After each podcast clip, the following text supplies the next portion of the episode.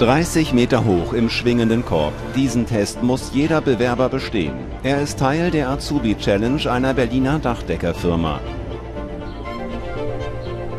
Zwölf Kandidaten, doch nur die Hälfte von ihnen bekommt einen Ausbildungsplatz.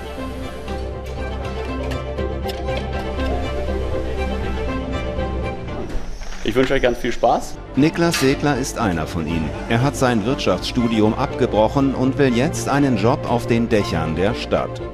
Aussicht, Freiheit, ähm, bisschen loslösen von, ähm, von unten, einfach ein bisschen mehr Klarheit. Auch Aziz Nauli will eine Ausbildung anfangen. Endlich eine Sache richtig machen. Keine Gelegenheitsjobs mehr wie vorher. Servicekraft, Kellner, Logistik, dann war ich Spürhilfe, LKW-Beifahrer, Demonteur, Montage in Clubs, äh, Friedhofsgärtner dann letztendlich. Jetzt muss Aziz auf den Kran Höhentauglichkeit beweisen.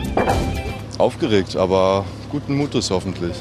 Ja, ist ja alles abgesichert. Bewerber Niklas versucht sich daran, Folien zu schweißen. Ist nicht äh, besonders leicht, ähm, wie man hier glaube ich auch sieht. Auch relativ heiß, aber äh, ich sag mal interessant. Habe ich so vorher noch nie gemacht. Aziz kehrt zurück. Er ist schwindelfrei. 30 Meter Höhe, kein Problem für ihn. Nicht mal festgehalten hat er sich. Hat sich, hat sich super geschlagen. Nächste Station.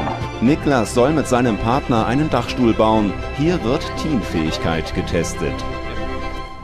Aber ich würde sagen, die beiden Kandidaten hätten auf jeden Fall, die könnten was reißen im Handwerk.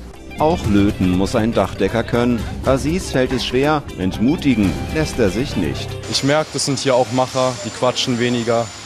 Und äh, ja, will ich auch sein. Die Entscheidung naht. Die Mitarbeiter beraten in der Werkstatt, wen sie ausbilden wollen. Alle dürfen mitreden. Ich finde es sehr gut, da wir ja selber als Gesellen auf der Baustelle dann mitentscheiden dürfen, wen wir ausbilden möchten, mit wem man sich im Endeffekt auch riechen kann, mit wem man klarkommt.